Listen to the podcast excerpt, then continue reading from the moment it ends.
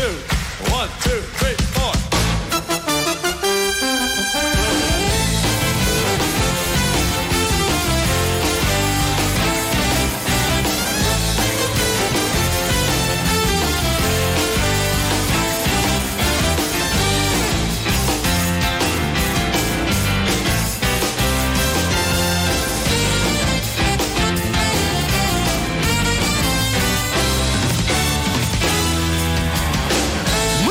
señoras y señores. Son las 12 y 20 minutos. Sean ustedes bienvenidos y bienvenidas a este programa que se llama Más de Uno Sevilla. Hoy es martes 20 de febrero. Lo habrán notado. Está haciendo hasta calor. Sí, sí, hoy están sobrando algunas prendas, pero es que es normal porque tenemos 24 grados de máxima. Es cierto que por las noches baja bastante, se esperan 8 de mínima esta próxima madrugada, pero el ambiente ya está más calentito, más caldeado. Lo que pasa es que esto va a dejar de ser así a partir del viernes, cuando se esperan del orden de 8 grados menos que hoy, así que no se descuiden aún. Queda demasiado, estos pronósticos son eh, más imprecisos, pero se apunta a la posibilidad de lluvia para el próximo lunes. Esto lo, lo iremos viendo. ¿Y cómo está el tráfico hasta ahora, Chema? Pues hasta ahora es fluido, tanto en las carreteras como en el interior de la ciudad. No hay ningún tipo de problema. Bueno, vamos a hablar hoy de un tema eh, del que hemos hablado muchas veces en el programa, pero que sigue sin solución. Es complicado, la verdad, siempre llegamos a esa conclusión, ¿no? Cuando lo hablamos, pero es que los vecinos de esta zona de la ciudad están cada vez más desesperados. Sí, son los vecinos de La Macarena, una zona donde se concentra una parte muy mayoritaria de recursos sociales entre albergues, centros de atención a personas sin hogar, comedores. En fin, esto provoca que haya alrededor muchos usuarios que no están en condiciones y que generan problemas de convivencia, de seguridad, de limpieza. Esta tarde los vecinos se concentran otra vez, vecinos y comerciantes, exigiendo la desconcentración de estos recursos que se repartan por el resto de la ciudad, algo que prometió el actual alcalde José Luis Sanz en campaña electoral. Y dicen estar trabajando en ello. No serían los primeros. Enseguida vemos cómo está este asunto, pero antes, como siempre, un adelanto de otros temas que también les contaremos en el programa de hoy. Este es nuestro sumario.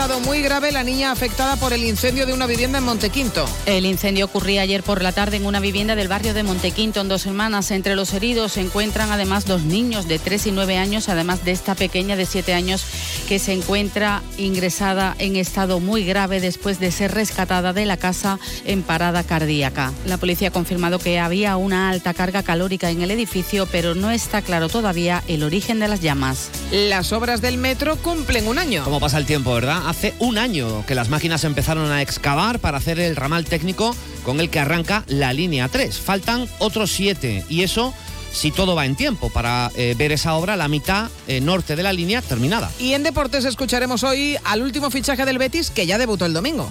A la una y media se presenta oficialmente Cedric Bacambú, así que en el tiempo para el deporte escucharemos en directo al delantero congoleño que ya se estrenó el domingo en los últimos 25 minutos del partido ante el Alavés con buenas sensaciones. Por otro lado, hoy se juega el Betis de Fútbol Sala a entrar en la Final Four de la Copa del Rey y hablaremos con el director deportivo Rubén Cornejo. En el Sevilla ya se trabaja para la renovación de Isaac Romero y de Orjan Nilan.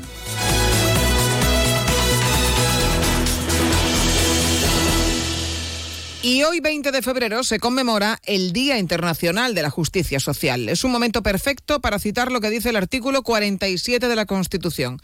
Todos los españoles tienen derecho a disfrutar de una vivienda digna y adecuada, y son los poderes públicos los que deben hacer cumplir ese derecho. Da, eh, no sé si da ganas de llorar leer eh, de algunos artículos quizás. de la Constitución, Sí. vergüenza o, o directamente nos reímos. Evidentemente, el papel lo sostiene todo.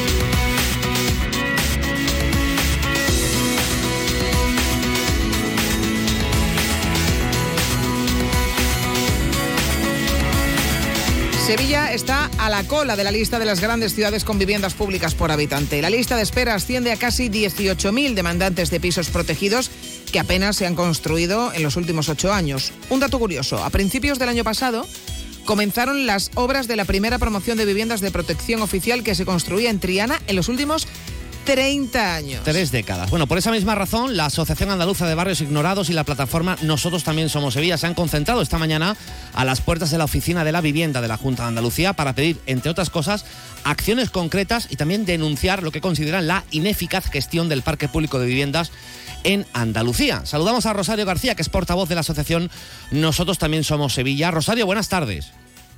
Buenas tardes. Bueno, un problema eh, sin solución al corto plazo que además se agrava cada año que pasa sin que se construyan esas viviendas que estáis pidiendo, ¿no?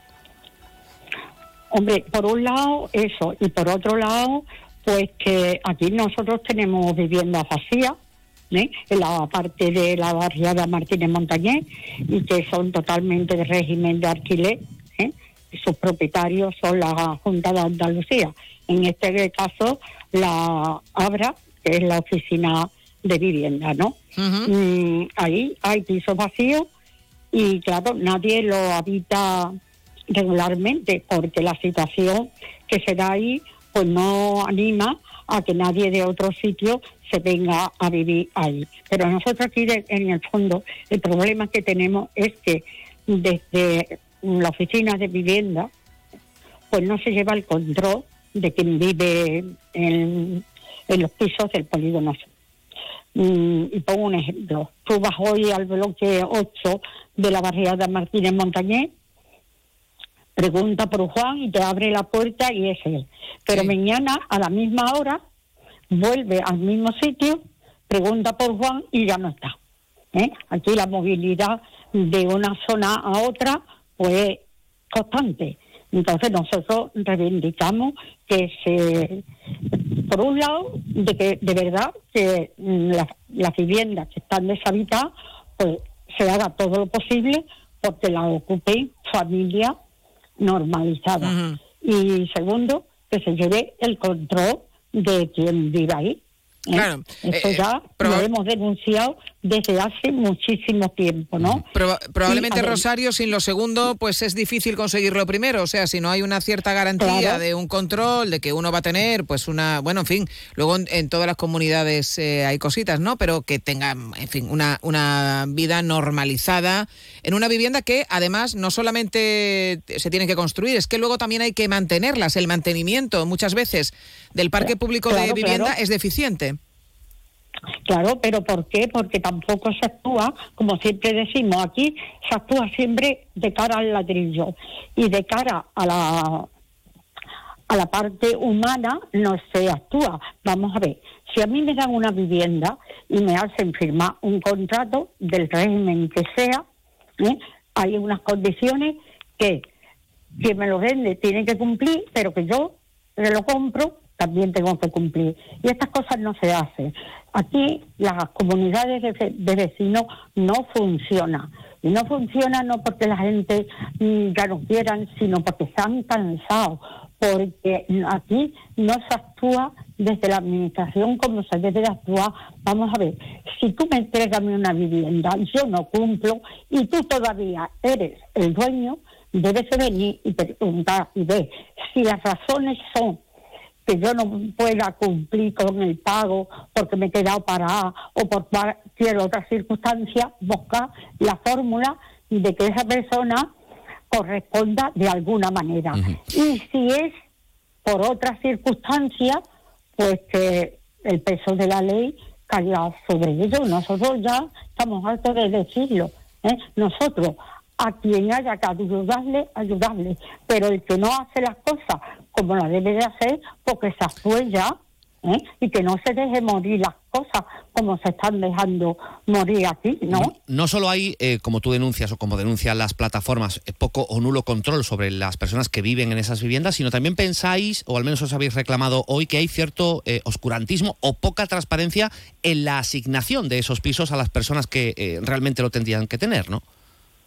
Hombre, claro, nosotros lo, decimos, ¿no? Mejorar la, la transparencia en la asignación de vivienda pública.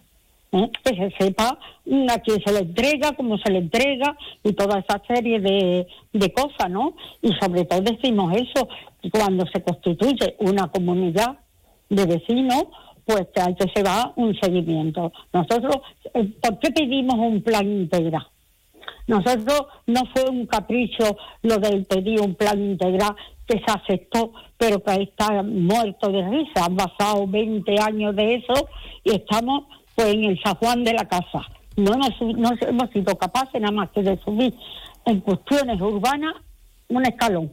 En la otra todavía estamos ahí. ¿eh? Entonces, la verdad, mm, hay que saber mm, las circunstancias de la, de la familia y para eso tienen que poner los remedios. Si necesitamos asistentes sociales, pues que se pongan al servicio de, de esos trabajos. Bueno, pues eh, todos los días hay que recordar, efectivamente, que hay mucha gente que necesita de una vivienda, pero es que además está, como decíamos, en la Constitución Española y hoy Día Internacional de la Justicia Social, desde luego es un buen momento para volver a recordarlo para, para todos. Rosario García, portavoz de la asociación Nosotros también somos Sevilla. Gracias, Rosario, un abrazo. Gracias a ustedes.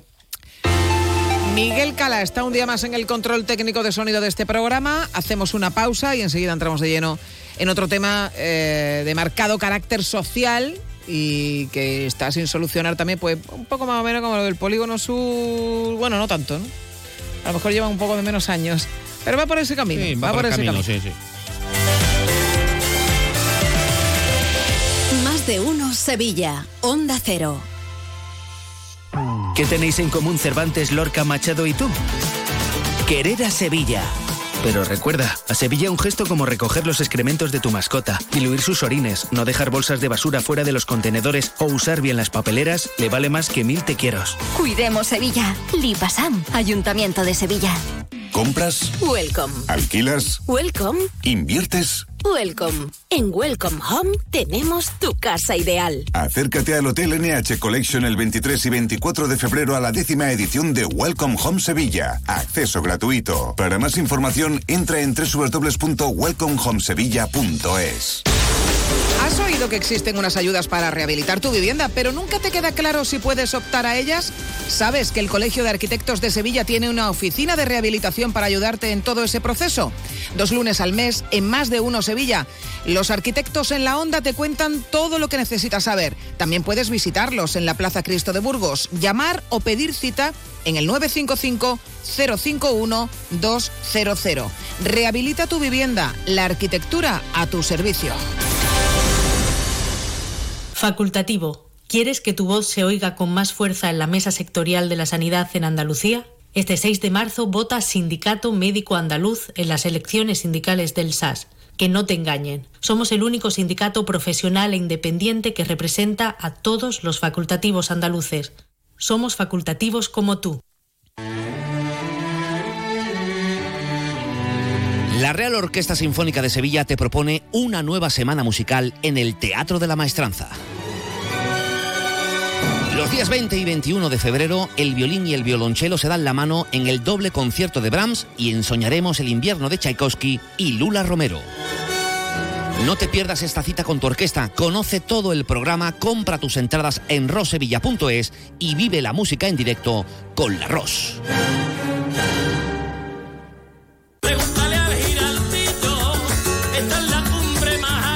La voz de un sabio que para saber de Sevilla le preguntó al giraldillo por los lugares más bellos del barrio de Santa Cruz. Y este le respondió, con aires de azar, maestranza y catedral, la hostería del Laurel has de visitar. Y en ella sus tapas, vinos y demás viandas probar. La Hostería del Laurel. Visítanos en Plaza de los Venerables 5 o a través de nuestra web lahosteriadellaurel.com. Porque si le preguntas al giraldillo, Hostería del Laurel, no te la dejes atrás. Nuestra profesión es nuestro vínculo. Únete para ser más fuertes. Exige para forzar el cambio. Para decidir tu futuro. Para que enfermería y fisioterapia sigan avanzando el 6 de marzo en las elecciones sindicales del Servicio Andaluz de Salud. Vota SATSE, tu sindicato de confianza.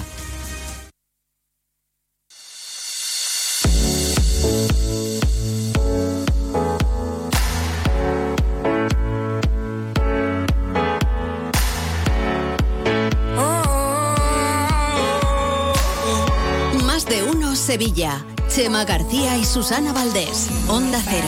a.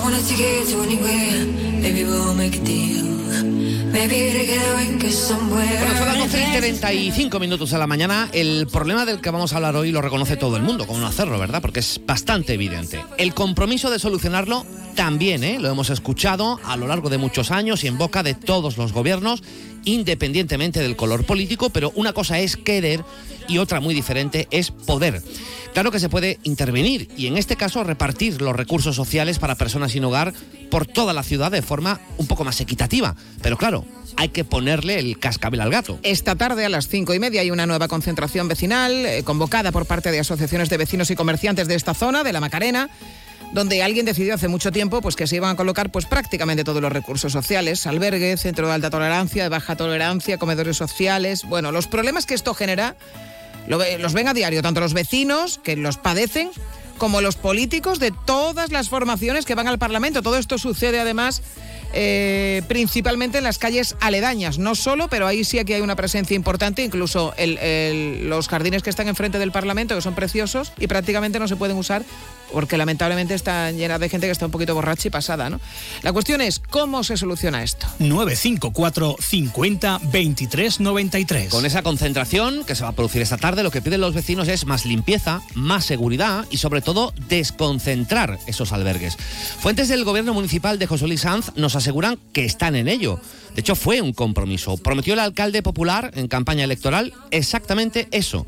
Descentralizar albergues, reordenar el tráfico, plan de mejora de las plazas para acabar con la degradación del barrio, un incremento de la limpieza, también de la seguridad, en fin, cámaras de videovigilancia, un poco Un montón de todo. cosas. Sí. La cuestión Mollar, la de repartir los servicios sociales, es sin duda la más complicada. Nos dicen que lo están trabajando, pero claro, ¿dónde se colocan que no molesten a nadie? Esto es imposible. ¿Qué barrio no se levantaría, no empezaría con las protestas? Ya lo hemos vivido incluso. En el anterior, con el anterior gobierno se intentó trasladar, y, era además un tipo de recurso muy regulado, de pocas plazas, a el polígono Itasa.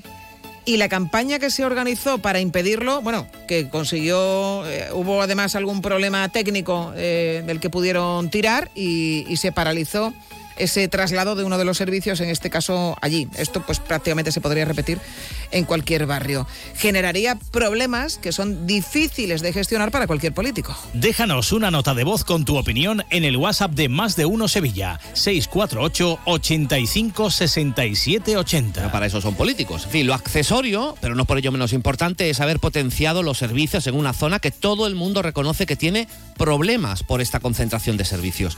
Más vigilancia policial, más limpieza, evitar que la gente, muy pasada a veces, deambule por ahí en mal estado, se coloque en los portales impidiendo el acceso a los propios vecinos. Esto no se soluciona, eh, no soluciona el problema fundamental, que es el de esta concentración, pero palía las consecuencias. O sea, es un poco, tú dices, tengo aquí un montón de recursos, esto evidentemente me genera problemas, oye, voy a concentrar ahí eh, más limpieza, más seguridad, todas estas medidas que harán que los vecinos no noten las consecuencias negativas ¿no? de, de- de tener allí eh, tantos albergues. Hemos ido viendo con el paso de los años cómo el barrio se ha ido degradando. Esto también es evidente para todos. Basta con mirar, por ejemplo, el precio de la vivienda, ¿no? Cómo ha ido bajando, a pesar de ser una zona que está muy bien situada. ¿Qué se hace con esto? Déjanos tu mensaje en nuestro Twitter arroba Más de Uno Sevilla.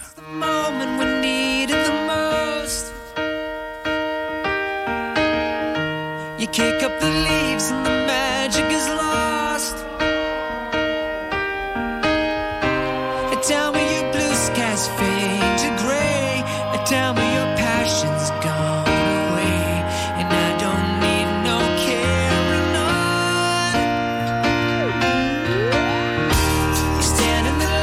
las asociaciones de vecinos, comerciantes de la zona hace muchísimo tiempo que vienen protestando. Ahora había una época, digamos, de más pausa. Supongo que estaban dando tiempo o margen a que el nuevo gobierno, que había adquirido una serie de compromisos, pues eh, pusiera ciertas cartas encima de la mesa. No sabemos si esta concentración convocada para esta tarde eh, se debe a que no ven esos movimientos comprometidos, pero se lo vamos a preguntar a la portavoz de la Asociación de Vecinos y Comerciantes de la Macarena. Muy buenas tardes. Hola, buenas tardes. Eh, la concentración convocada esta tarde, eh, bueno, viene a reflejar un problema que se viene padeciendo desde hace años y al que no se encuentra solución, pero ¿por qué retomar ahora estas movilizaciones? Pues mira, te explico. Todo esto viene a raíz de una reunión que tuvimos en el mes de diciembre con el ayuntamiento, que nos llamó a todas, a bastantes, a bastantes asociaciones para una reunión y a partir de ahí es donde nosotros decidimos la unión de todas estas asociaciones. Eh, lo cual que ocurrió que nos dimos cuenta que la problemática no era solo a lo mejor de nuestra asociación, como venimos reivindicando durante mucho tiempo, sino que asocia- asociaciones de alrededor y de prácticamente mucha parte del distrito Macarena, pues tenían estos problemas. Sí les quiero decir que, hombre, que el problema más evidente y más, más gordo digamos, lo tenía en nuestra asociación, puesto que somos los que más cercanos estamos a todos estos albergues y recursos socia- sociales, como tú has nombrado anteriormente. Y claro, ¿qué ocurre?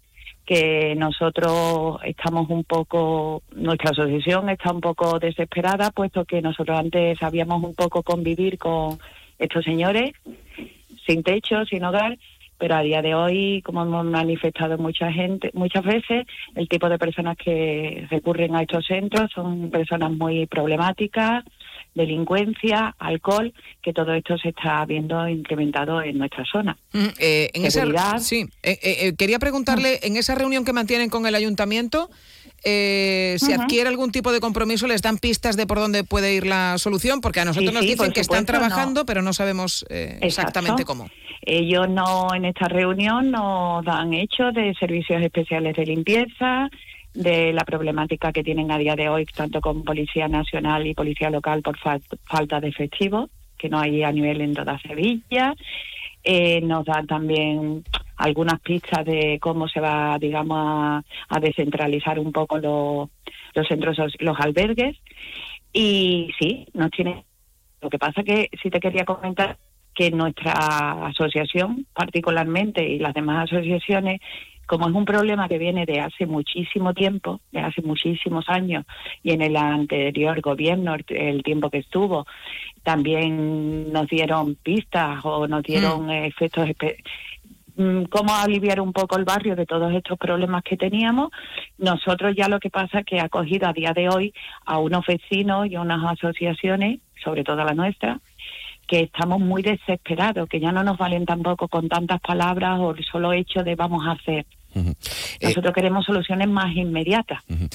Entonces, yo sí quería dejar claro que, por lo menos mi asociación, que es por la que estoy hablando ahora mismo y soy portavoz, nosotros estamos muy esperanzados en este nuevo gobierno. También entendemos que ellos llevan poco tiempo trabajando, pero sí te quiero decir que ellos sabían cuando cogieron este distrito la problemática tan arraigada que había y tan difícil de solucionar que teníamos.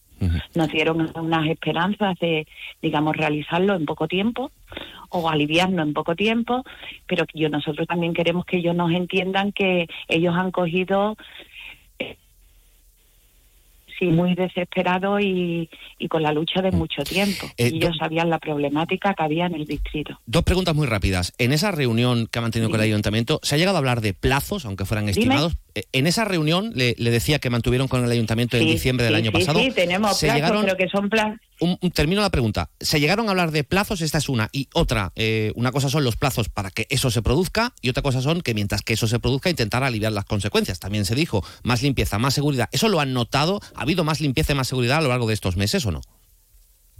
Sí, tenemos más limpieza y más seguridad. Eh, bueno, seguridad no, tenemos más limpieza. La seguridad, la verdad, es muy relativa. Se pueden pasar con coches, tanto de local como nacional. Ya te vuelvo a repetir que ellos nos avisaron de que estaban con mucha falta de, de, de personal, de tanto local como nacional. Ellos se pasan de vez en cuando, eh, los pueden, eh, digamos, levantar del sitio que esté o de la acera que esté o del portal que esté, los pueden reñir, pero no pueden hacer nada más. El día a día los aguantan nuestros vecinos. Y cuando ellos se van, la local, a los cinco minutos, dos segundos, eh, vuelven a estar sentados donde mismo ellos lo levantaron. Referente a la limpieza, sí. Ahora están dando unos bardeos, digamos, más, más rutinarios. Se, se nota algo, pero que a nosotros esos parches a día de hoy mm, no, no, no nos están aliviando porque el problema sigue existiendo y el problema hay que atacarlo de raíz. Y sobre los plazos. Los tiempos que nos dieron, sí nos dieron tiempo, pero son tiempos que estamos hablando de mucho tiempo para un barrio ya tan castigado. ¿Qué tiempo le han dado? Un plazo de dos años.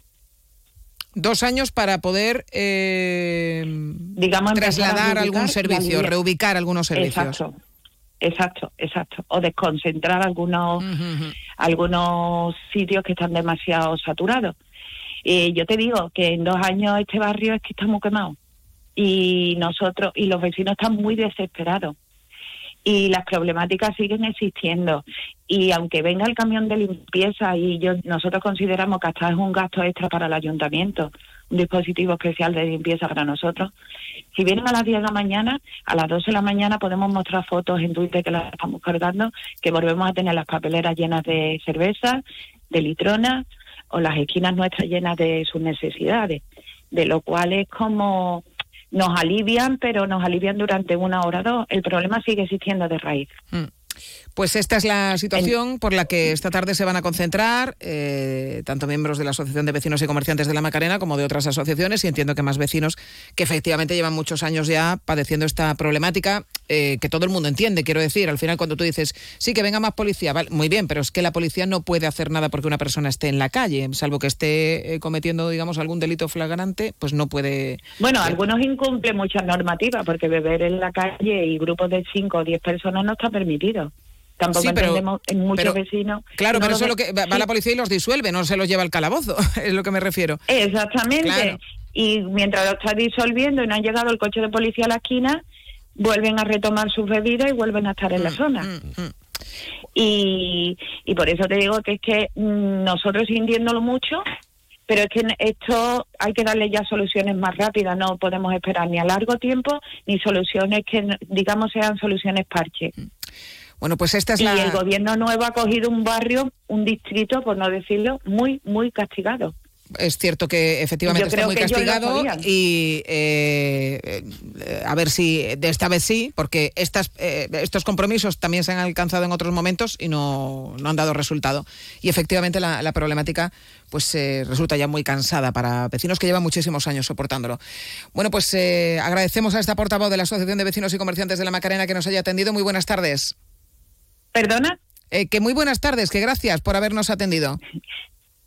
Venga, gracias a ti, adiós.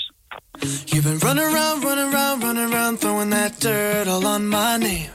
Cause you knew that I knew that I knew that I'd call you up. You've been going around, going around, going around every party in LA. Cause you knew that I knew that I knew that I'd be at one. Oh, I know that Bueno, pues yo me voy a quedar con ese plazo que dice esta portavoz que le ha dado el ayuntamiento, que le dio el ayuntamiento en diciembre del año pasado, que son dos años para que se produzca esa desconcentración y entre tanto, pues eh, intentar parchear en lo medio de lo posible con eh, pues, seguridad más o menos cuando se pueda. Hablábamos ayer precisamente con el portavoz de la policía local, decir que, en fin, que, que los policías son los que son, policía local en, en- en este caso, y que si están en un sitio no pueden estar en otro. Claro. Eh, imagínense en, en un día como por ejemplo ocurrió el- este pasado domingo, que ocurra algo en la Macarena, pues allí, como no vaya yo, eh, eh, difícilmente va a ser. Pero ese es el plazo que dice esta portavoz que le ha dado al ayuntamiento, dos años hasta que se produzca la desconcentración o el proceso de desconcentración, que eso es otra.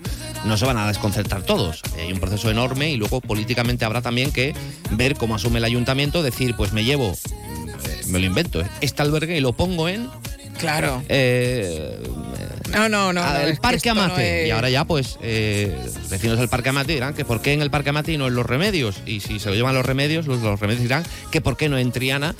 Eh, pero claro, eh, como tú decías, ¿quién le pone el cascabel al gato? ¿no? Es complicadísimo, la verdad, pero yo entiendo que esto eh, dirán eh, los vecinos afectados, dicen, sé que es complicado, pero es que es tu, es tu labor arreglar esto. No, tengo es- yo por qué padecerlo. No solo es tu labor, es tu promesa electoral. Hubo una promesa electoral donde se dijo exactamente eso. Pues Sí, ahora, sí. evidentemente, toca, toca cumplirlo.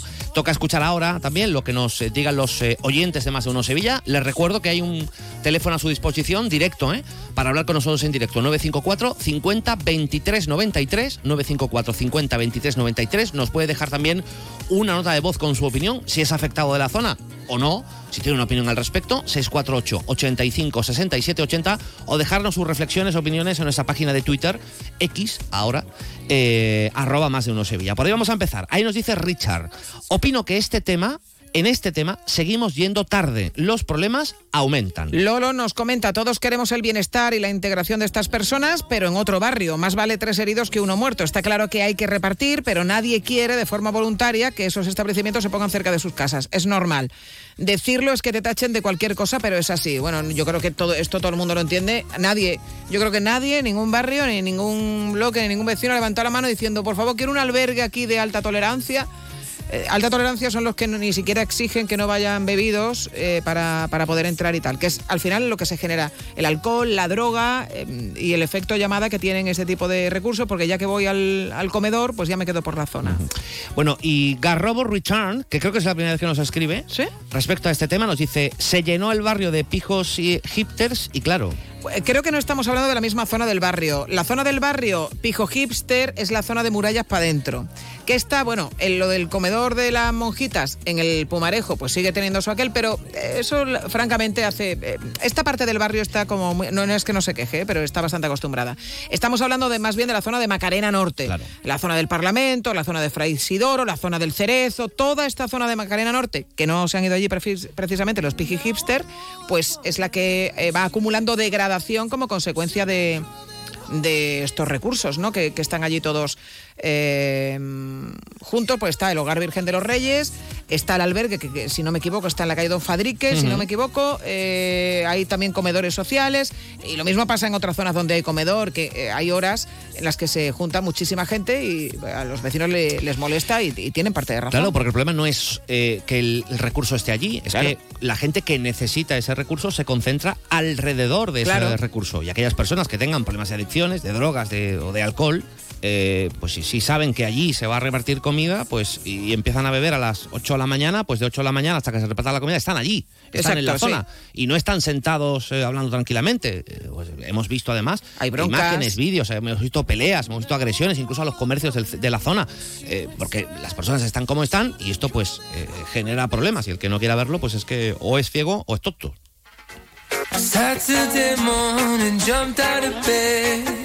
Buenas tardes, soy Emilio, mensaje corto. En la Macarena, en la Macarena está la Jet Set. Si compara con lo que hay metido en los pajaritos y madre de Dios. También se quejaban muchos vecinos, al final se tuvieron que ir. Adiós. Bueno, eh, creo que no estamos hablando de, de casos similares. Eh, es evidente que hay muchísimos barrios que tienen enormes problemáticas.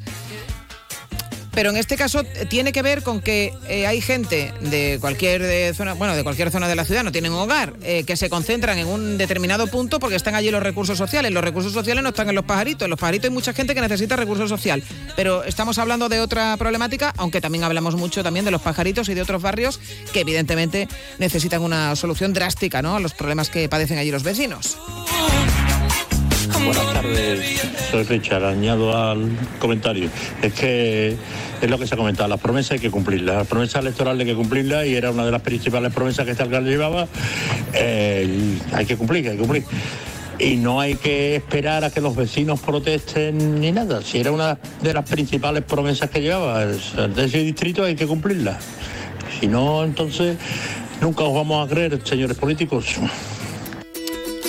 A ver, en honor a la verdad, este gobierno lleva demasiado poco tiempo para poder solucionar un problema de esta envergadura en estos plazos. Eh, esto es muy fácil decirlo, pero luego hay que hacerlo y hay que intentar eh, que eh, solucionar un problema de un sitio no te dinamite la convivencia en otra zona, que ya sabes que te va a generar problemas, eso sin duda, pero bueno, hacerlo en las mejores condiciones o al menos intentarlo. Y es cierto que ha pasado poco tiempo. Sí, sí, a ver, lo cortés no quita lo valiente. ¿Ha pasado poco tiempo? Sí.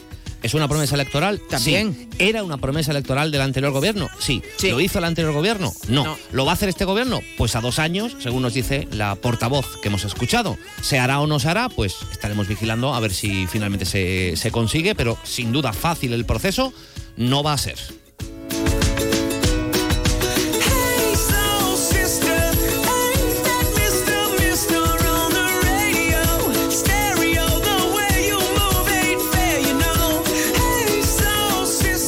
Hacer un pequeño alto en el camino y enseguida les contamos más cosas, ¿eh? que eh, tenemos aquí un montón de...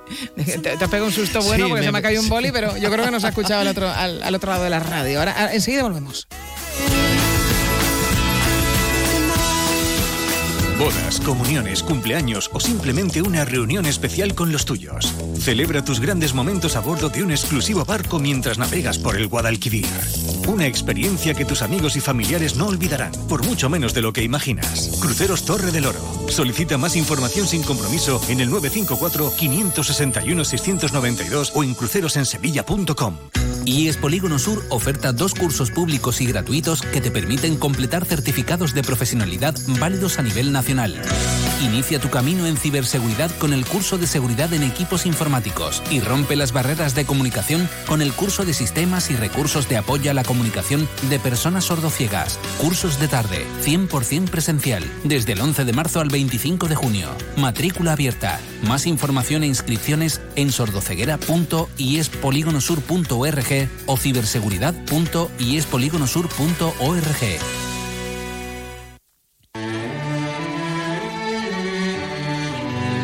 La Real Orquesta Sinfónica de Sevilla te propone una nueva semana musical en el Teatro de la Maestranza. Los días 20 y 21 de febrero, el violín y el violonchelo se dan la mano en el doble concierto de Brahms y ensoñaremos el invierno de Tchaikovsky y Lula Romero. No te pierdas esta cita con tu orquesta, conoce todo el programa, compra tus entradas en rosevilla.es y vive la música en directo con la Ros. Vuelve a Tomares España debate con los más interesantes análisis de la actualidad. El jueves 22 de febrero, Miguel Ángel Revilla examinará la actualidad española y te invita a conocer nuestro país a través de sus protagonistas. España Debate, a las 20 horas en el Auditorio Rafael de León. Entrada libre hasta completar aforo. Síguenos también por streaming. Ayuntamiento de Tomares. Tomares, como a ti te gusta.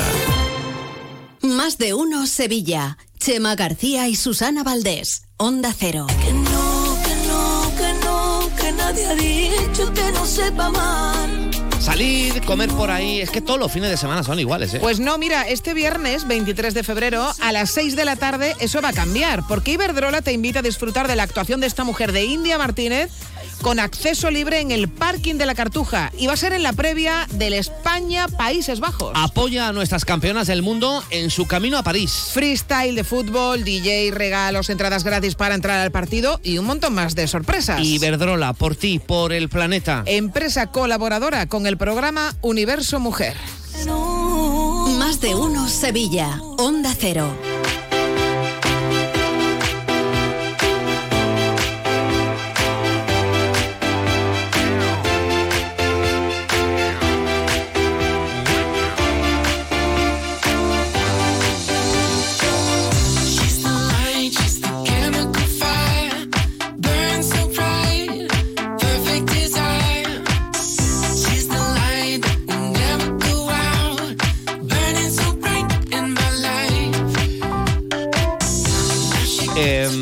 Quería aprovechar que tenemos dos minutitos eh, libres eh, para hacer algo que teníamos que haber hecho hace creo que dos meses, que nos lo hemos repetido un montón de veces.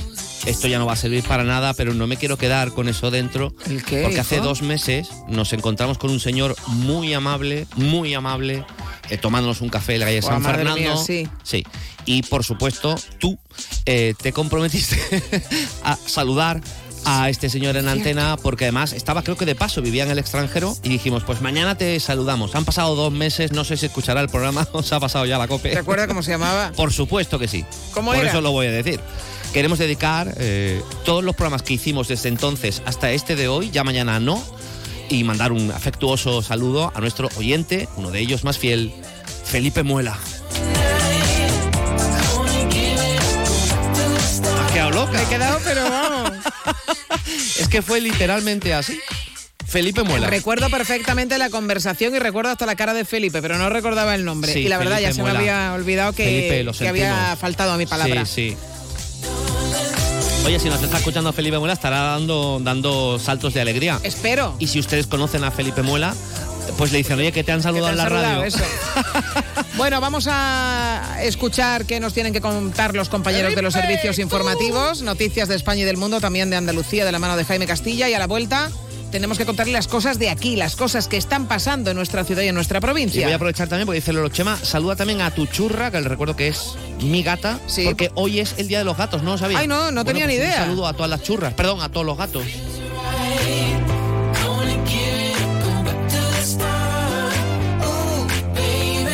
Más de uno Sevilla. Chema García y Susana Valdés. Onda Cero.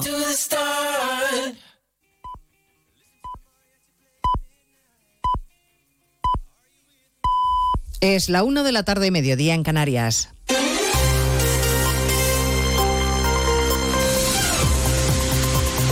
Noticias en Onda Cero.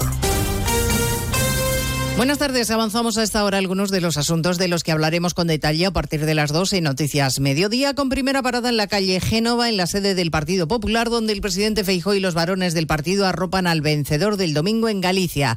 Ha habido abrazos, ovación y muñeira en el recibimiento triunfal Alfonso Rueda en el Comité Ejecutivo del partido, sede de Génova, José Ramón Arias. A esta hora siguen los análisis internos en la reunión del Comité Ejecutivo del Partido sobre las elecciones gallegas del pasado domingo y sobre la coyuntura política actual. Todo en un ambiente de celebración por los resultados obtenidos con la mayoría de varones asistiendo a esta reunión. Uno de ellos, el presidente aragonés Jorge Azcón, se sorprende por la falta de autocrítica del. PSOE. Yo creo que el Partido Socialista no está entendiendo nada. Yo creo que el Partido Socialista no está eh, haciendo ni la más mínima autocrítica.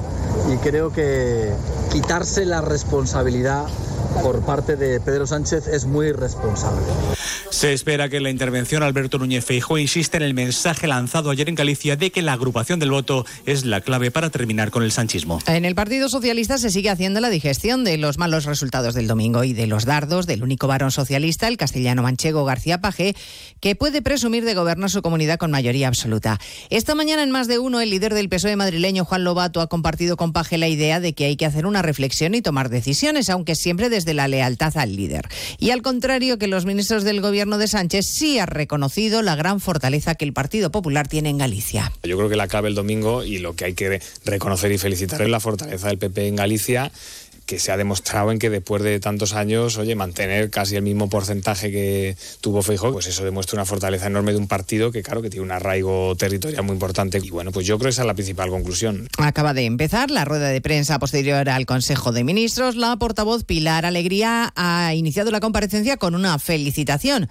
No ha sido para Alfonso Rueda, sino para la primera mujer que recibió una vacuna contra el COVID en nuestro país, Araceli, que ha cumplido 100 años. A partir de las 2 de la tarde repasaremos en qué punto estamos de la tramitación de la amnistía, una vez que la mesa de la Cámara ha dado más tiempo para que la Comisión de Justicia elabore el dictamen y, por tanto, más tiempo al PSOE para que siga negociando con Junts que desde luego no se lo pone fácil a Sánchez. Hoy mismo en la mesa del Parlamento catalán los de Puigdemont han votado a favor de declarar la independencia en Cataluña. La iniciativa ha salido adelante gracias a Junts y a la CUP. Hoy además ha llegado al juzgado de García Castellón la respuesta de Suiza a su petición de ayuda en la investigación sobre tsunami. Pide más información antes de colaborar Eva Llamazares. Suiza sigue remoloneando y antes de responder a la última petición de ayuda judicial del juez de Tsunami, piden más información y en concreto los datos precisos que implican a la dirigente de RC, Marta Rubira, en las manifestaciones que bloquearon el Prat, entre otras instalaciones, y que fueron organizadas por la plataforma. Resulta difícil definir su pertenencia a Tsunami, dicen. Las autoridades helvéticas rechazan localizar a Rubira, reprochan no entender el propósito y sugieren al juez que lo haga vía policial. Según el escrito que el Ministerio de Justicia recibió el 29 de diciembre, Suiza también pide aclaraciones respecto a la petición de información bancaria. Todo antes de verificar si tiene un carácter político, una de las razones que ampararían la negativa suiza a conceder ayuda. Planean llegar a Madrid mañana miércoles, son cientos de tractores y han salido ya desde distintos puntos del país hacia la capital, al menos cinco columnas. Una de ellas parte desde Extremadura, redacción en Mérida, Rafael Salguero. Auspiciada por la Organización Agraria La Unión, bajo el lema Nos sobra los motivos, hace escasos minutos partían desde la localidad cacereña de Miajadas, capital europea de la producción de tomate, decenas de tractores. Mañana serán centenares que conforman una de esas cinco grandes columnas que tienen previsto entrar mañana en la capital para llevar sus protestas frente a la sede del Ministerio de Agricultura. La columna extremeña discurre hoy por localidades como Cañamero o Valdecaballeros, en la Siberia extremeña, camino ya de Castilla-La Mancha, en donde a la altura de Talavera se unirán a otra de esas columnas para ceder ya mañana a Madrid, en donde la previsión La que se marcan es colapsar la capital. Y a partir de las dos les contaremos además las novedades del caso Navalny. Rusia se niega a que se investiguen las circunstancias del fallecimiento del opositor a Putin y siguen sin facilitar el cuerpo a sus familiares. La madre exige un día más que le dejen despedirse de su hijo Asunción Salvador. Déjenme ver a mi hijo de una vez para poder enterrarlo como Dios manda, pide la madre de Navalny. Su viuda acaba de publicar un mensaje similar en la red social X. Devolved el cuerpo de Alexei y dejad que sea enterrado con dignidad, ha escrito Julia Navalnaya después de que las autoridades rusas hayan comunicado que van a conservar el cuerpo del opositor durante dos semanas para realizarle análisis químicos. Y en Moscú, entre tanto, y pese a los centenares de detenciones del fin de semana, un grupo de opositores ha pedido al ayuntamiento autorización para celebrar el 2 de marzo una marcha en memoria del propio Navalny y del también opositor Nepsov, asesinado junto al Kremlin en 2015. Hablo- hablamos de todo ello en 55 minutos, cuando resumamos la actualidad de esta mañana de martes 20 de febrero. Elena Gijón, a las 2, Noticias Mediodía.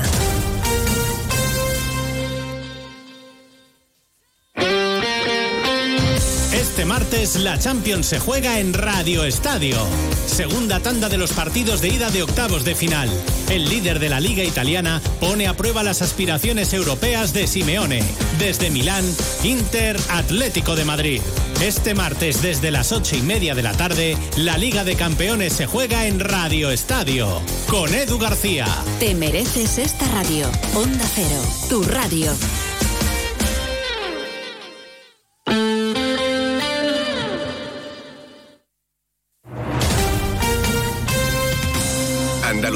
Onda Cero.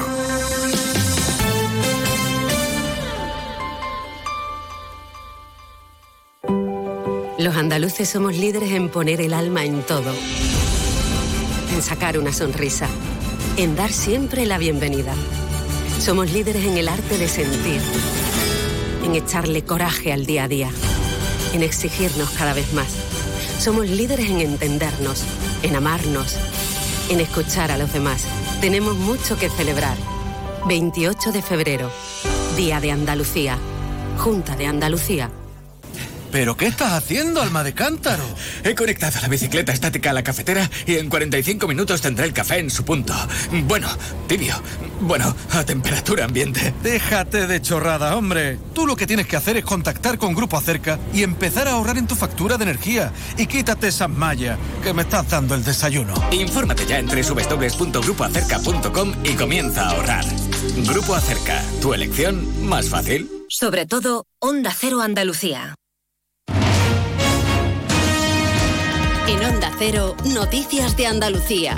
Jaime Castilla. Buenas tardes. Hacemos a esta hora un repaso de la actualidad de Andalucía de este martes 20 de febrero. El presidente de la Junta, Juanma Moreno, está dispuesto a sentarse a hablar con el Gobierno Central para modificar el decreto de simplificación administrativa que ha suscitado la polémica al inicio de esta semana por su cambio de la ley forestal. De hecho, mantiene la reunión este jueves con la ministra de Transición Ecológica, Teresa Rivera, aquí en Sevilla. Sin embargo, organizaciones como Asaja califican de absurdas las críticas porque recuerdan que lo que dice esa modificación es exactamente lo mismo que la ley nacional y que la PAC. Sin embargo, toda esta situación genera mucha inquietud en el entorno de Doñana. Onda Cero Huelva, Rafael López. Hay inquietud, malestar y confusión porque hay muchos intereses en juego. Los ayuntamientos del entorno de Doñana, que son 14 los que van a recibir o iban a recibir 70 millones de euros para iniciativas sostenibles, piden que se vuelva al clima del diálogo y del consenso. Sobre el campo, hoy los agricultores y ganaderos andaluces vuelven a movilizarse. En Granada han metido sus tractores en plena ciudad. Onda Cero Granada, Ana de Gracia. Sí, la protesta ha tenido lugar frente a las puertas de la subdelegación del Gobierno. Se ha cortado la Gran Vía arteria de la capital granadina, con la presencia de cerca de 200 personas y cuatro tractores. El tráfico ya ha sido restituido al término de esta convocatoria oficial, en la que agricultores y ganaderos se han vuelto a dar cita el 14 de marzo con una tractorada por la ciudad. También a Córdoba han llegado los tractores, aunque en este caso les ha sido prohibido el acceso al centro. Son siete las tractoradas que han partido desde diferentes puntos de la provincia. Onda Cero Córdoba, María Luis Hurtado. A estas horas, los 84 vehículos entre tractores y camiones se encuentran en el recinto del Arenal, en las cercanías del Estadio del Arcángel, después de que las caravanas llegadas desde diferentes puntos de la provincia hayan intentado acceder al centro de la ciudad, intención que no han podido cumplir al haber sido prohibido por la subdelegación del Gobierno. En Sanlúcar de Barrameda ha sido hallado con varias heridas de bala el hombre secuestrado ayer en plena calle por varios encapuchados. Onda Cero Cádiz, Jaime Álvarez. Sí ha sido localizada esta madrugada en la carretera que une Sanlúcar con Chipione y está en un hospital ingresado. Nada se sabe del estado de salud de esta persona que, como dices, fue ayer bloqueada en la calle Molinillo en Sanlúcar por dos vehículos y fue llevada en una furgoneta blanca tras un tiroteo a eso de las 12 y 50 minutos del mediodía. La policía pide colaboración ciudadana para esclarecer estos hechos. Seguimos ahora con el repaso de la actualidad del resto de territorios y lo hacemos por Almería, donde precisamente la Guardia Civil denuncia que dos de los cuatro barcos de los que disponen para luchar contra el narco están averiados. Onda Cero Almería, Inés Manjón. Sí, es la denuncia que nos llega en este caso desde la Asociación de Guardias Civiles Unificados. Denuncian que solo disponen de una nave, la lata de aluminio, la llaman así por su mal estado, mientras que otras dos embarcaciones llevan en dique seco más de seis meses. Tienen previsto asistir a la próxima manifestación del 16 de marzo. En Ceuta, el presidente de la ciudad, Juan Vivas, se va a reunir en esta jornada con el ministro del Interior, Fernando Grande Marlasca, para trasladarle la situación actual que padece Ceuta ante el incremento de entrada de menores no acompañados a la ciudad por vía marítima, así como el colapso de los recursos destinados a la atención de estos niños. En Jaén, la reconversión del olivar tradicional centra unas jornadas del Consejo Económico y Social. El 45% del aceite mundial se produce ya en olivar mecanizado.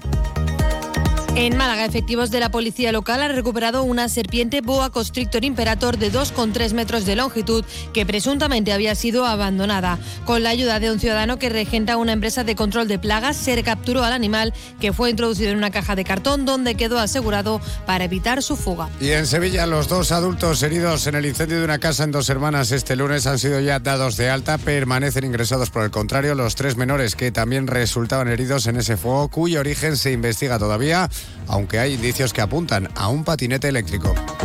Más noticias de Andalucía a las 2 menos 10 aquí en Onda Cero. Onda Cero. Noticias de Andalucía. Onda Cero Andalucía se desplaza al Palacio de Congresos de Córdoba con un amplio despliegue informativo y un programa especial Andalucía Capital. El miércoles 21, desde Córdoba, le contamos todo lo que acontecerá en el Congreso Sembramos Futuro. Digitalización, formación y empleo agrario. Sembramos Futuro forma parte de la iniciativa Universidad PyME organizada por Fundae en colaboración con SEPE y la Junta de Andalucía y financiada por los fondos Next Generation.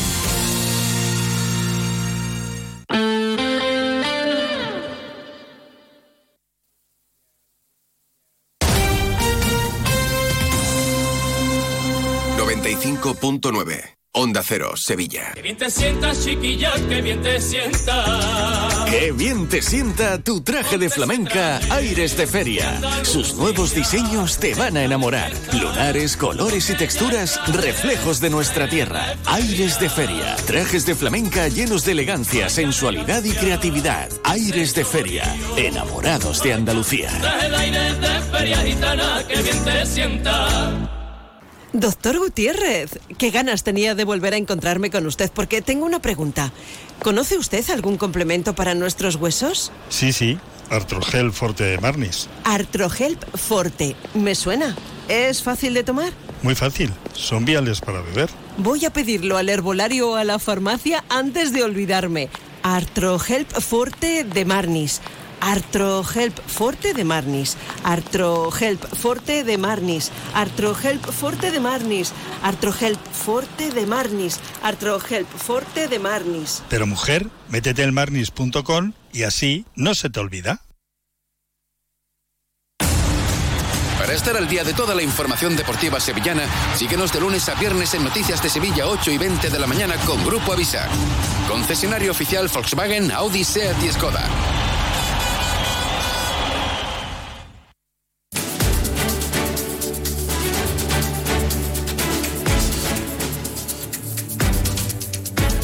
Más de uno Sevilla. Chema García y Susana Valdés.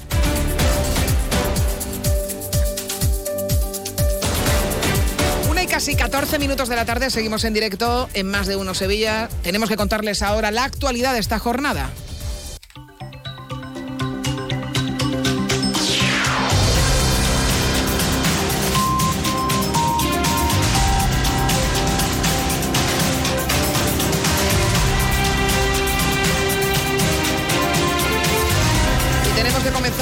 La última hora de ese terrible incendio que se desataba ayer en una vivienda de dos hermanas, donde cinco personas resultaban heridas, entre ellas tres menores de 3, 9 y 7 años, que a esta hora permanecen ingresados en el Hospital Virgen del Rocío. El peor pronóstico lo presenta la pequeña de 7 años, que fue rescatada en parada cardíaca. Marcha con buenas tardes. ¿Qué tal, Susana? Buenas tardes. Mientras ya han sido dados de alta los dos adultos que también resultaron heridos. Se trata de la madre y de una profesora particular que se encontraba en la vivienda a la hora de los hechos. El incendio ocurría en la calle Grandola de Montequinto, en un chalet unifamiliar. Hasta el lugar de los hechos se desplazaron vehículos de bomberos de dos hermanas, emergencias sanitarias y policía local. La menor de siete años, como contamos, fue rescatada con parada cardiorrespiratoria, aunque lograron salvarle la vida. Según ha confirmado la policía, había una alta carga calórica en el edificio, pero aún no está claro el origen de las llamas. Lo investiga ahora la policía científica. Y según publica el diario de Sevilla, las primeras investigaciones podrían apuntar a que el fuego podría estar originado por una batería de un patinete eléctrico, pero ya decimos, como decimos, no está confirmado todavía dicho extremo por la policía científico. Bueno, pues por este motivo hemos querido hablar hoy con el portavoz de la plantilla de bomberos de la provincia de Sevilla para que nos detalle la tarea tan complicada que supone sofocar un incendio originado en las baterías de litio que contienen estos patinetes. Así lo relata Onda Cero David Rico por el material que arde, un incendio tremendamente complicado, porque al final cuando arde cualquier mobiliario, un sofá o lo que sea, es mucho más fácil apagarlo, eh, acabar con la combustión, bajarlo de temperatura y ya no vuelve a arder. Eh, un incendio de una batería que eh, funciona con electricidad, que es, estamos hablando que se compone un metal como litio, le puedes incluso bajar la temperatura y volverse a reactivar bueno, y si este incendio se produce además dentro de un tren o un vagón o similar, los daños podrían ser aún peores a cualquier incendio dentro de un vagón de tren o, de cualquier sitio confinado es un problema. Pero si encima es un material que arde y es, muy, mucho más complicado apagarlo, pues imagínate el riesgo añadido que, supone. La que puede liar, la verdad es que es bastante importante. Bueno, recordad que por este motivo, precisamente por el riesgo de que pudieran estallar y se pudieran provocar incendios, eh, han sido prohibidos los patinetes, eh, llevar los patinetes en cualquier tipo de tren, metro, eh, en fin, cualquier tipo de transporte público para, para, evitar ese peligro. Todavía no tenemos la confirmación oficial, pero bueno, la verdad que el compañero de Diario de Sevilla suele clavarlo y, en fin. Eh, ¿Qué quieres que te diga? Eh, le mandamos un beso a Fernando Pérez Ávila, que ha sido el, autor de esta información sobre el origen que parece estar en esa batería de litio de un patinete que había dentro de la casa.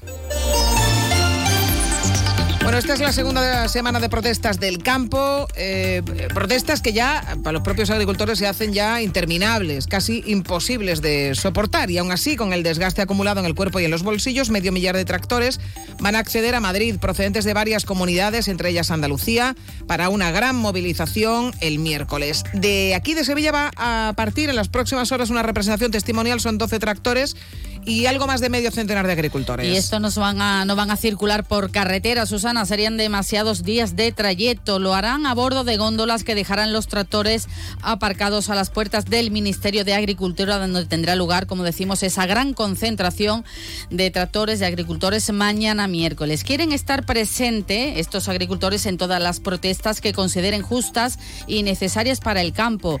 Una representación que sale del municipio de Los Palacios y por lo que nos cuenta no se han sumado de momento otras comarcas de la provincia. David de la Rosa, portavoz de la Asociación Agema del Bajo Guadalquivir, lo relata. Son muchos días los que llevamos ya tirados en la calle, la gente está un poco cansada y ve también que hay muchos kilómetros eh, hasta el punto de manifestación, entonces hemos optado por, la, opción de, de montar tractores en, en góndola y aportar nuestro grano de arena para que la idea de de la problemática que estamos sufriendo el sector primario, pues directamente llegue al Ministerio de, de Agricultura. Y quédense con esta fecha del día de hoy, 20 de febrero, porque la línea 3 de Metro de Sevilla cumple su primer año de obras en la zona de Liguerón, al norte de la ciudad. Parece que fue ayer cuando empezamos a hablar de que las máquinas llegaban a este punto. En concreto, a día de hoy los trabajos en el ramal técnico encaran su recta final, son 650 metros que conectan el cortijo de Liguerón Norte hasta la carretera a8005. Esto a su vez lo conectaría con las cocheras y con los talleres. Bueno, pues un pasito más ¿eh? para las obras de esta línea 3 de Metro de Sevilla, aunque quedan todavía siete años, siete largos años por delante para que la línea 3 sea una realidad. Lo cierto es que al margen de la finalización del ramal técnico ya están adjudicadas las obras en el subtramo 1, en Pinomontano. En proceso está en adjudicación el subtramo 2, el que transcurriría entre la Ronda Urbana y San Lázaro, y una inminente licitación contemplada para este trimestre del año. Eh, sería la licitación del subtramo 3 entre Doctor Fedriani y el Hospital Macarena. Dice la consejera de Fomento Rocío Díaz que todo esto supone un auténtico impulso a la red de metro y una muy buena noticia para los sevillanos. El ramal técnico era necesario, pero tenemos en marcha otro subtramo. Hace muy poquito adjudicamos el subtramo 1 de, de la línea 3 norte Estamos también a punto de adjudicar el subtramo 2 y en este primer trimestre, si todo va como debe ir, que hay que decirlo, pues vamos a licitar el subtramo 3. Con lo cual, eh, creo que es una buena noticia porque vamos a tener el 63% aproximadamente de la línea 3 norte en carga en este año. Bueno, a ver si les damos también otra buena noticia. El Chaparro de la Vega, esa encina de 400 años de la Sierra de Coripe, que ya se ha hecho famosa, opta a convertirse en el árbol europeo del año. En diciembre consiguió ser el más bonito de España y ahora puja por ser el más bonito de todos los países que conforman la Unión Europea. Juancho Fontán, buenas tardes. ¿Qué tal, Susana? Buenas tardes. Pues este ejemplar de 13 metros de altura, una copa de 78 metros cuadrados y rodeado por un entorno natural de bosque mediterráneo, es el candidato por España para conseguir esta distinción y por la que tiene que pelear con otros 14 países. Las votaciones acaban este jueves y será toda una sorpresa porque esta vez no les dan referencias a diario de cómo va la clasificación como pasaba cuando concursaron por el árbol de España. Las últimas las conocieron el día 8 y estaban en la séptima posición. Este viernes conoceremos si el chaparro de la Vega de Coripe se convierte también en el árbol más bonito de Europa. Su alcalde, José Godino, nos dice que están muy ilusionados y confiados en que lo van a conseguir. Creemos que podemos y estamos haciendo ya este último esfuerzo por conseguir que, que este premio pues sea de verdad un reconocimiento a nuestro árbol, que es una maravilla, que es majestuoso y bueno, y tenemos esa posible proyección de nuestro pueblo que nos da el, el árbol nos la va a dar para, para poner Incoipe también en valor. Pues ya lo saben, a votar, que todavía quedan algunos días y es muy fácil. Solo tienen que entrar en la página web del Ayuntamiento de Coripe o en la ONG Bosque y Árbol de España, pinchar en el enlace y poner el correo electrónico. Y alumnos de quinto y sexto de primaria del Colegio Público San Ignacio del Viar de Alcalá del Río han contactado esta mañana por videoconferencia con responsables de la base Gabriel de Castilla, que está nada más y nada menos que en la Antártida, o sea, a tomar por culo. Un encuentro para concienciar a los alumnos sobre el cambio climático y conocer de primera mano qué es lo que hacen allí estos científicos. Una experiencia, Susana, enriquecedora para ambas partes, donde los niños han podido apadrinar un pingüino y también hacer Oh. preguntas sobre qué es lo que comen allí, las temperaturas que se alcanzan, qué animales nos podemos encontrar o qué tipo de investigación están realizando en este momento. Pero según el profesor Herminio Rodríguez, lo que más les ha impresionado han sido las imágenes que les han enseñado de la cantidad de basura que generamos en nuestro día a día y que acaban en la Antártida. Una experiencia que dice ha creado conciencia en los niños sobre el medio ambiente y la sostenibilidad. Se le ve imágenes ahí de bolsa, de cubo, o sea, cosas que del del uso cotidiano que han acabado allí. Al final esa concienciación que tenemos, que tienen que tener los niños, pues es muy importante. Y yo creo que cada vez están cada vez más concienciados, ¿no? Y que aquí en el cole pues intentamos el tema del reciclaje, que la naturaleza es de todo y nosotros intentamos ofrecer a los niños todo tipo de, de experiencia, de iniciativa, Pues ya tienen a la vista otro tipo de proyectos, por ejemplo, la puesta en marcha de una constitución escuela lunar donde los niños proyectan los derechos y deberes de cómo puede ser la futura gobernanza de la luna. O sea, van a eh, ver cómo se gobierna la luna. Habrá paz en la luna. Yo no lo sé, pero Si lo dice- a mí lo que si me lo interesa niños- de esta información, y seguramente a los oyentes también, es cómo le han puesto al pingüino que han apadrinado. No, No, mira, mira, todavía Miguel no estaba diciendo lo mismo. No, no te ha dado por No le han preguntarlo, puesto es que a nombre. veces no le han también... puesto nombre todavía. Que no le han puesto nombre todavía. Yo quiero apadrinar también un. amadrinar en este caso un pingüino. Sí, lo que te falta a ti es madrinar un pingüino. Gracias, chicos. Adiós. Adiós. En Sevilla también somos más de uno. ¿Compras? Welcome. ¿Alquilas? Welcome. ¿Inviertes? Welcome. En Welcome Home tenemos tu casa ideal. Acércate al Hotel NH Collection el 23 y 24 de febrero a la décima edición de Welcome Home Sevilla. Acceso gratuito. Para más información, entra en www.welcomehomesevilla.es. Una y 24 minutos, vamos con la actualidad cofrade de la semana en este martes de Cuaresma con nuestro compañero Esteban Romera. Índalo Catering. Celebre y disfrute su gran día con nosotros. Le ofrece la información de Cuaresma.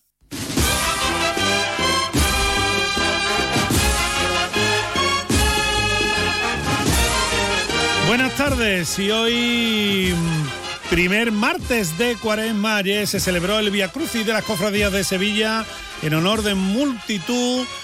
eh, discurrió el Señor de la Redención no solo en los traslados de ida y vuelta, sino también por las naves catedralicias. Muchísimo público. Esos mm, cirios tiniebla, 350 hermanos acompañaban al Cristo que realizara Antonio Castillo Lastrucci. Fue un día espléndido, primaveral, esorno floral y esa túnica lisa eh, con el mantolín bordado que realmente eh, fue un Via Crucis mm, histórico y por unas calles, sobre todo la vuelta, fue algo mm, maravilloso cuando se presentó ante la parroquia de Santa Cruz, por ejemplo, en San Nicolás. Tenemos noticias, noticias también de Semana Santa. Siempre acudimos a una hermandad cada jornada. Hoy hemos hablado, vamos a hablar de la hermandad de la resurrección, ya que ya se conoce cuándo vuelve al culto, cuándo se va a reponer el culto el Señor de la Resurrección tras nueve meses de restauración. Estas labores han sido realizadas por Pedro Manzano. Fue el 22 de mayo cuando se retiró del culto y este próximo fin de semana estará eh, expuesto para fieles y devotos en su sede canónica. Y, en definitiva, vuelve después de nueve meses el Señor de la, de la Resurrección al culto. Hoy tenemos en agenda, en la agenda de la semana, tenemos eh, un Via Crucis. No se pierdan este Via Crucis, el Via Crucis del Cristo de la Caridad, de la Hermandad de Santa Malta, a su altar de, de culto. Realmente el, el recogimiento que hay en esta eh, parroquia es mm, algo que llega al alma. Si podéis, esta noche ir a la parroquia de al templo de San Andrés para poder estar junto al Cristo de la Caridad.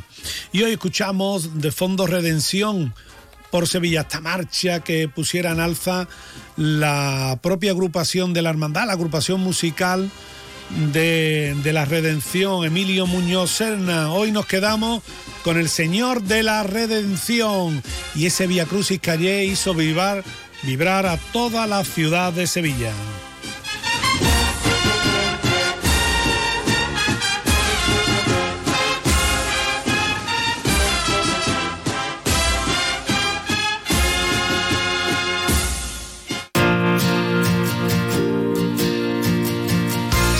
Problemas en tu comunidad de vecinos o situaciones que no sabes resolver, preguntar es el primer paso hacia la solución. Es muy sencillo. Manda una nota de voz con tu pregunta al 648-856780 o escríbenos a más de uno Sevilla. Los profesionales del Colegio de Administradores de Fincas de Sevilla te responden en directo. Confía siempre en un administrador de fincas colegiado. El Hijo del Hombre, un espectáculo cofrade único, una experiencia íntima con Jesús de Nazaret, la pasión como nunca te la han contado. Compra tus entradas en elhijodelhombre.es.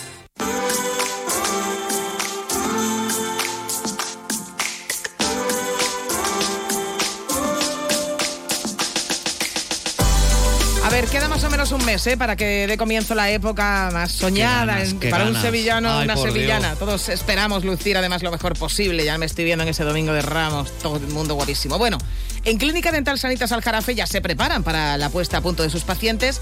Nos visita de nuevo la doctora Ángela Pancorbo, prostodoncista y especialista en estética dental. Doctora, ¿qué tal? Muy buenas tardes. Hola, buenas tardes. Bueno, ¿qué demanda el paciente, especialmente cuando se van acercando estos días señaladitos? Hoy, en, en esta fecha, la gente eh, acude a la clínica buscando sobre todo estética. Claro. Mm. La estética es muy importante. ¿Y cómo podemos conseguirlo?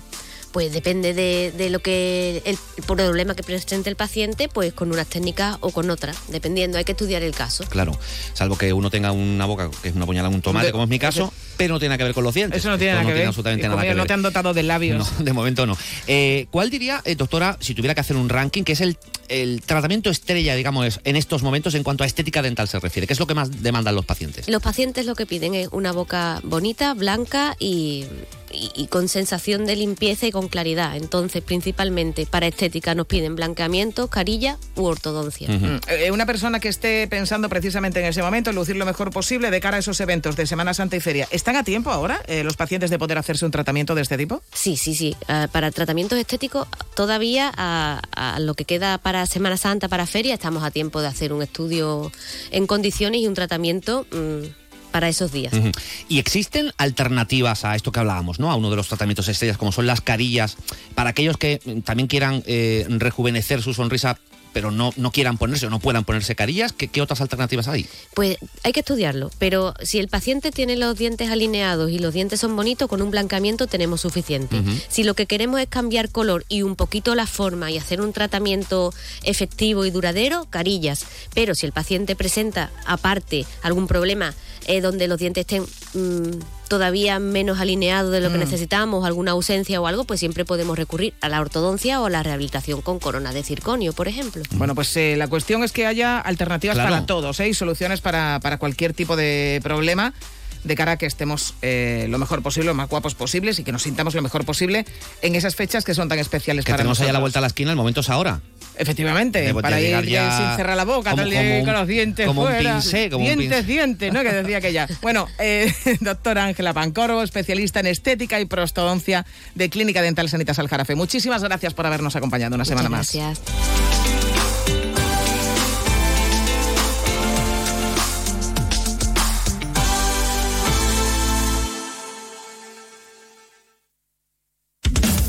Tenemos las voces más respetadas en todos los campos, premiadas por su labor informativa, por su trayectoria profesional, por su capacidad para comunicar y conectar con los oyentes. Somos una radio plural, creíble, imparcial y cercana. Gracias por elegir Onda Cero. Te mereces esta radio. Onda Cero, tu radio.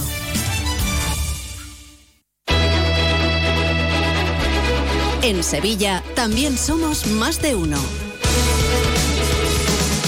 Bueno, dentro de unas semanas, el próximo 6 de marzo, se celebran elecciones en Andalucía. Pero tranquilo, Tranquilo, cuidado, tranquilo. No, no se trata de elegir a nuestros representantes políticos, estamos ya de estas elecciones saturadísimos. No, no, sino a los trabajadores, a los, los trabajadores en un ámbito tan sensible como la sanidad pública andaluza. Elecciones sindicales a las que concurre el Sindicato de Enfermería en Sevilla, SATSE. Su secretaria provincial es Reyes Zavala. Reyes, buenas tardes. Buenas tardes. Bueno, ¿cuáles serían las mm, principales reivindicaciones, las más importantes que realiza su sindicato de cara a esas elecciones? Bueno, nosotros como sindicato de enfermería, sindicato ahora mismo mayoritario de la sanidad andaluza, nos gustaría revalidarnos en el primer sindicato de la sanidad andaluza y nuestros principales objetivos, después de cuatro años de mucho trabajo duro, de muchas reivindicaciones que están iniciadas y están en manos en algunos en el Congreso de, Congreso a nivel estatal y muchos a nivel de la comunidad autónoma, nuestro principal objetivo es un nuevo modelo sanitario con más enfermeras. Eh, nosotros tenemos un estudio hecho, España está a la cola en número de enfermeros por habitante, Andalucía está a la cola de España en número de enfermeros por habitante y es necesario incrementar las enfermeras en el sistema sanitario público. El- vamos, no cabe duda, porque así lo dicen las propias encuestas que se le hacen a los ciudadanos, ¿no? Donde las enfermeras cu- ocupan el primer lugar de valoración profesional y somos un motor y una columna vertebral de nuestro sistema sanitario.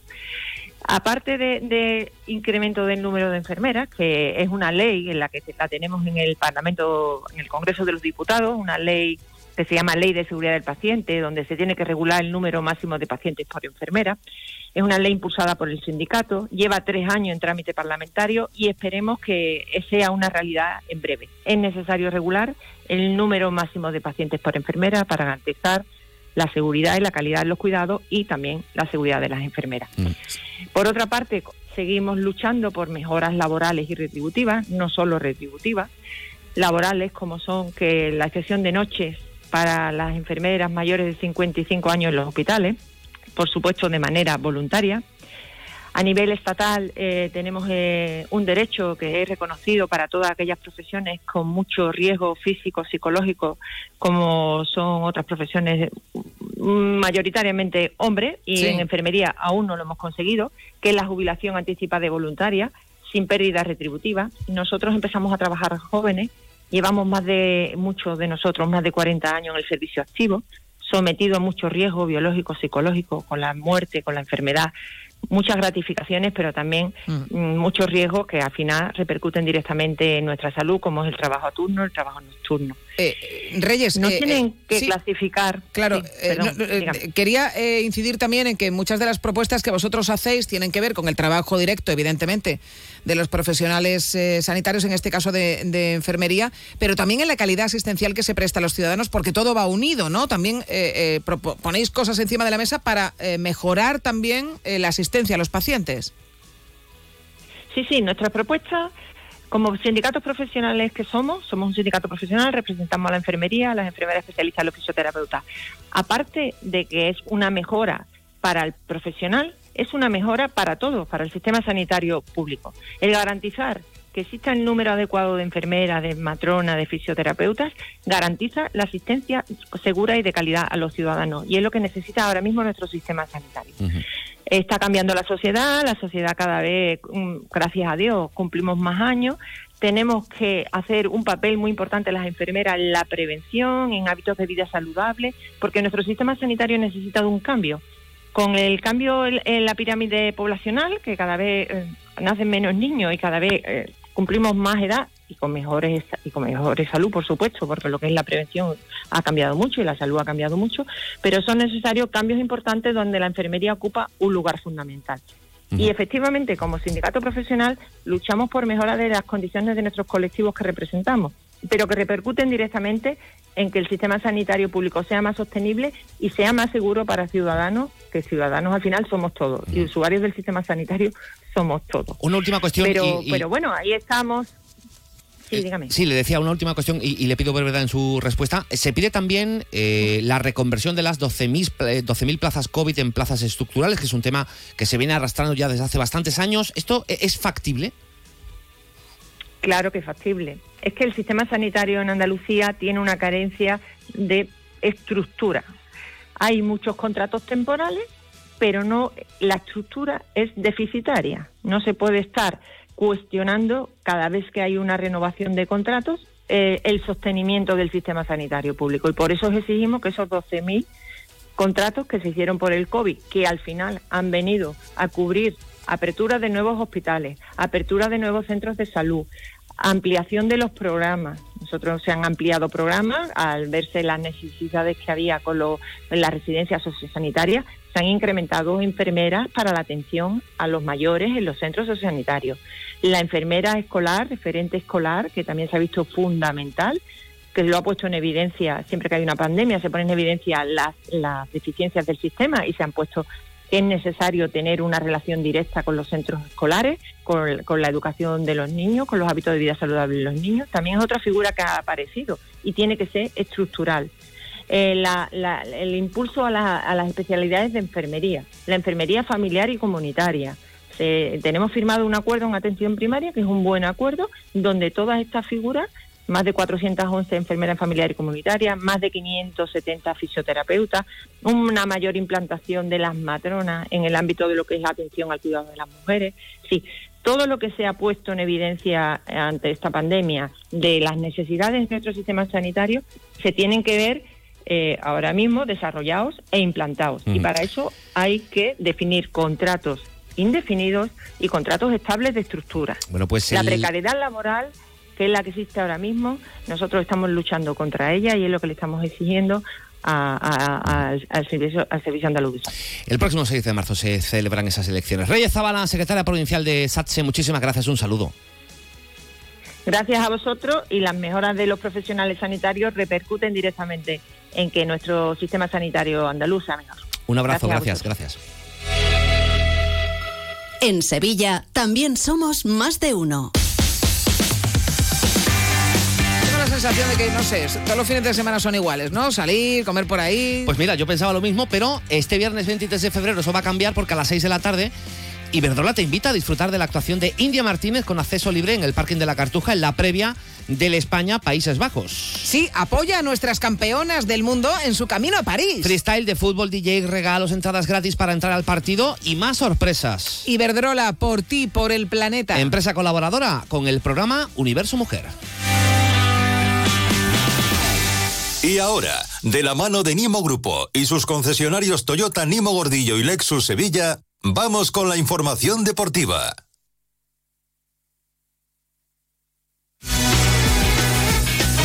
Carlos Hidalgo. Carlos, buenas tardes. Hola, ¿qué tal? Buenas tardes. Bueno, vamos rápidamente con la actualidad porque hay muchas cosas que contar. Eh, primero nos tenemos que ir hasta la ciudad deportiva del Real Betis Balompié, donde comienza en unos minutos, estaba previsto para la hora y media, pero lleva un poquito de retraso, eh, la presentación oficial de Cedric Bacambú, que ya se estrenó el otro día ante el Alavés y que todavía no había sido presentado. Habrá pues eh, el típico acto que se suele celebrar en estos casos y después atención a la prensa del futbolista congoleño José Manuel Jiménez. ¿Qué tal? Muy buenas. ¿Qué tal? Muy buenas. Eh, sí, estoy viendo por aquí a la mujer de Bacambú, a sus hijos, eh, que están aquí con el futbolín, donde tengo puesto yo aquí el, el chiringuito para la emisión en directo, pero de momento el futbolista no, no aparece, así que parece que se va a retrasar el acto de presentación de Bacambú, que ya jugó unos minutos y, no lo hizo mal en los minutos que jugó en el partido frente al eh, Deportivo Alavés eh, y esperando también la lista de convocados eh, del Betis eh, para mañana. El equipo se marcha mañana. Eh, por la mañana a eso de las eh, 10 eh, rumbo a Zagreb para intentar conseguir eh, levantar ese resultado adverso de la eliminatoria del playoff. Eh, por cierto, William Carballo ha entrenado hoy con normalidad y apunta a la titularidad, aunque todavía no tenemos lista de convocados. Pues ahora volvemos a esa presentación de Cedric Bacambú en el Sevilla. Hoy es día de descanso, pero ha habido ocho jugadores que han entrenado eh, por voluntad propia, podríamos decir. Marcao y Gudel, que se espera que la semana que viene se puedan incorporar al grupo. También ha estado entrenando Alejo Vélez, Pedrosa, Nianzú, Idumbo y Eric Lamela. Eh, vamos a ver cómo está Ocampos. Nos dicen que, que ha mejorado y que podría estar en el Bernabéu el próximo domingo, pero vamos a, vamos a esperar porque mañana comenzarán esos entrenamientos después de dos días de descanso. Hoy queremos hablar también de fútbol sala porque el Betis está a un paso de meterse en la Final Four de la Copa del Rey esta noche a las nueve y media en Amate, cuartos de final de la Copa, eliminatoria a partido único. Es cierto que no va a ser fácil porque el rival es un equipazo, es campeón de Europa y campeón intercontinental, el Palma, pero el otro día en Liga el equipo verde y blanco le ganó en su casa. Hay que repetir esta victoria, pero esta vez con la ventaja de jugar en, en casa, jugar en Amate. El director deportivo del Betis Futsal es Rubén Cornejo. Hola Rubén, buenas tardes. Hola, muy buenas tardes. Bueno, pues ese sería el resumen, ¿no? Difícil, sí, pero si se le ganó a Palma hace unos días en su casa, se le puede volver a ganar, ¿no? Totalmente, sabemos que va a ser complicado, que es un rival duro, como ya hemos hablado, es un rival que aspira a todos los títulos, pero bueno, eh, tenemos la demostración que somos que podemos ser capaces de ganarlo, lo hemos hecho hace pocos días y por qué no hoy pues cumplir un sueño de jugar una Final Four ganando a un gran equipo. Eh, ¿Cómo de diferente puede ser el partido al del otro día en Liga? ¿Dónde puede estar la clave y qué, y qué diferencia crees que puede haber, si la hay, de ese partido al de hoy? Bueno, la verdad que al final el partido de liga te juegas tres puntos, pero sigue la competición, aquí no hay margen de error, aquí es el que gana sigue la competición, se juega una Final Four por jugar por un título, es totalmente eh, diferente en todos los sentidos y, y bueno, pues eh, afrontarlo de la mejor manera, como ya he dicho varias veces, pues con máxima concentración, sabiendo que vamos en momentos que vamos a sufrir porque es un gran equipo. Eh, tener pocos errores porque estos equipos te los penalizan. Y luego que juegue también pues eh, nuestra afición, que juegue la ilusión, que juegue el corazón que muchas veces eso también gana partidos. Pues sí, eso te iba a decir, el factor cancha, aprovechar que, que jugáis en casa eh, y imagino que, que, queréis hacer eh, ese llamamiento para que la gente vaya a apoyaros. Hoy, martes, nueve y media en Amate, mm, fácil aparcamiento, el metro está cerca, o sea que no hay excusas. Nada, no hay excusa. Hoy tiene que hacer todo el mundo un poquito de esfuerzo, venir a ver un, un auténtico espectáculo y, ¿por qué no?, pues que, que nuestra afición disfrute de un gran partido y de una de una posible clasificación a una Final Four, que se dice pronto, pero bueno, estaríamos jugando por, por un título nacional y, y es lo que todos deseamos. El Betis hasta ahora solo ha jugado una Final Four de la Copa, fue en 2020. El gol definitivo para entrar en esa Final Four fue tuyo, porque tú hasta hace poco estabas ahí en el, en el parque. ¿Te, te preguntan los jugadores por aquello? ¿Les has hablado eh, alguno de, de, alguna forma especial de aquello o no? Bueno, sí, sí, ha salido un poquito el tema de conversación, pero bueno, sí que es verdad que, que fue uno de los momentos más bonitos que he vivido como jugador aquí en el Betis, por el ambiente que se creó, porque era una cita histórica, porque conseguimos un objetivo que antes no lo había conseguido ningún equipo y bueno, y, y tuve la suerte de meter, de meter ese gol que, que nos dio la clasificación.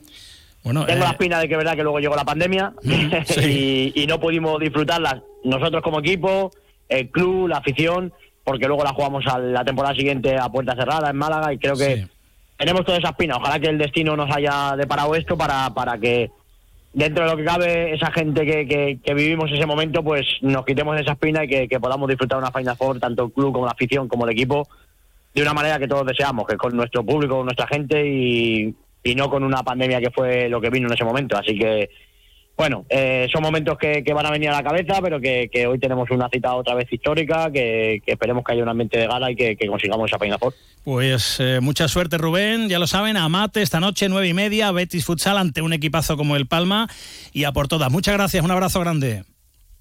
Muchísimas gracias a vosotros, un abrazo. Bueno, pues eh, y el que no pueda verlo, el que no pueda ir a, a Mate, lo puede seguir en Betis Televisión, porque lo, eh, lo, van a dar en directo este Betis Futsal, Palma Futsal, eh, el partido que puede dar la entrada, el billete al Betis a esa Final Four de la Copa del Rey. Vamos a volver a la ciudad deportiva. Parece que hay un poquito de retraso, todavía no ha comenzado el acto de presentación de Bacambú, ¿no, José?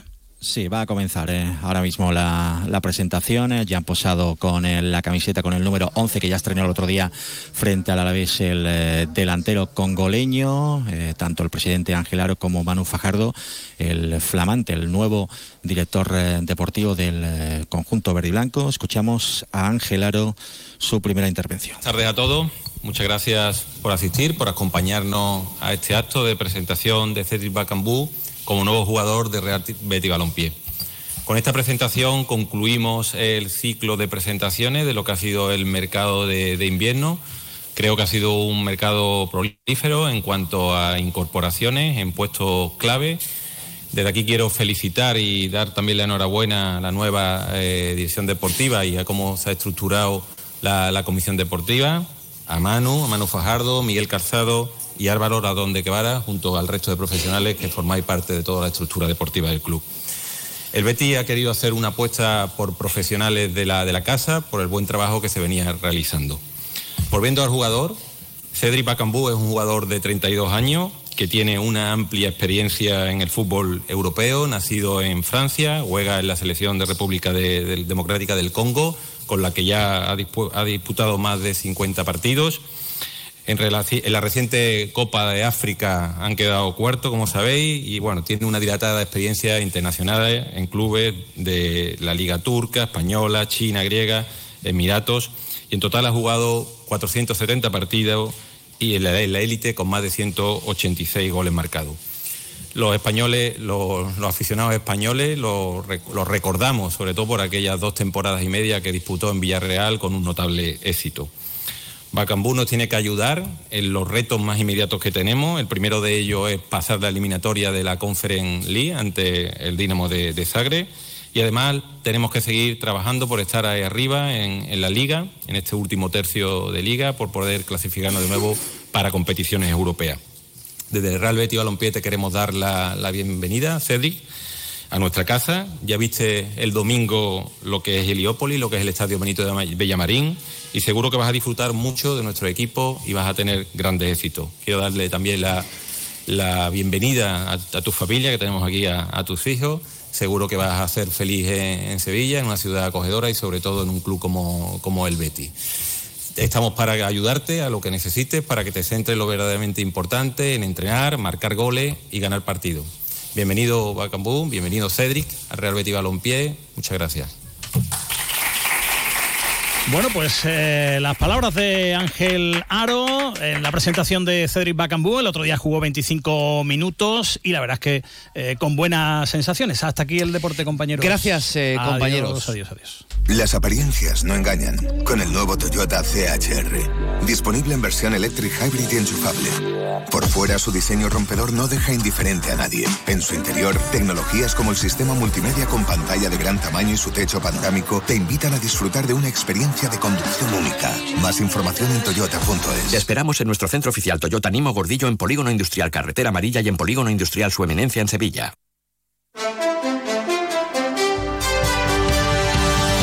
Nos vamos. Adiós. No, no, estaba diciendo una maldad en contra tuya, porque como tienes los cascos puestos no te has enterado. Ahora te lo cuento. Que llegan las noticias de Andalucía. Venga, pues a ustedes, adiós. Mañana si acaso ya lo comparto con ustedes. Y, y perdón por lo que sea. Adiós. adiós.